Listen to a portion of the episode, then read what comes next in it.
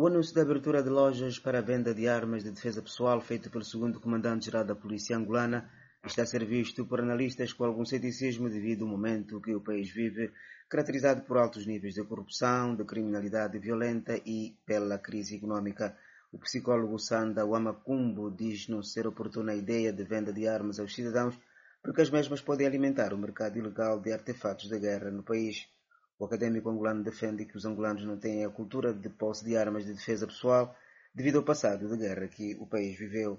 Será que a população está educada para o uso de arma? Porque, tendo em conta também, desculpará entre aspas, a, a corrupção que existe no país em termos de honestidade, será que essa venda vai ser uma venda honesta? Essa é uma pergunta que eu me coloco também. Essas armas não vão cair nas mãos dos delinquentes? O pai pode possuir arma, mas o filho, os filhos que ele tem são delinquentes.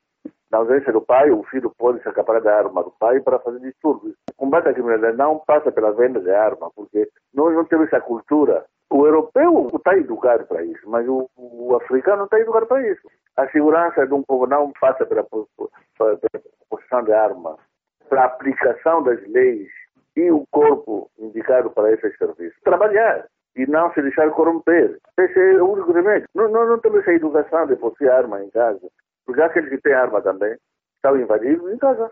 Para o deputado da Casa CE, Manuel Fernandes, o anúncio pode indiciar a incapacidade da polícia angolana de conter a criminalidade no país. O legislador angolano diz não fazer sentido estimular as pessoas a usarem armas pessoais, numa altura em que o país está a braços com o fenómeno de posse ilegal das mesmas. Manuel Fernandes garante que uma lei neste sentido a ser enviada ao Parlamento seria chumbada pela sua bancada parlamentar.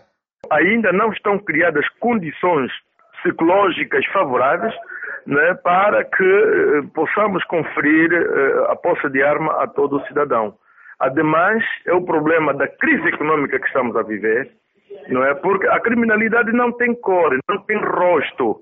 E olhando para a crise que estamos a atravessar hoje, e se haver este mecanismo, é claro que amanhã pessoas, né, hoje bem bem dotadas, enfim, que até podem conferir garantias de que um cidadão que, de, de, uma boa conduta, mas como a, a, barriga é algo que cobra todos os dias, então epá, talvez terá que encontrar o caminho mais fácil para poder ter alguma receita para sustentar a família, não é? Que é desembocar na criminalidade.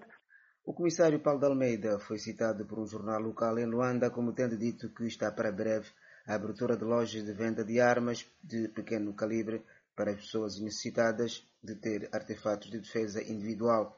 A alta patente da polícia justificou a medida, alegando haver muitos pedidos de cidadãos nesse sentido, esclarecendo que todos os requerentes deverão ser devidamente credenciados pela corporação depois de submetidos a testes de capacidade física e psíquica e provarem serem maiores de idade.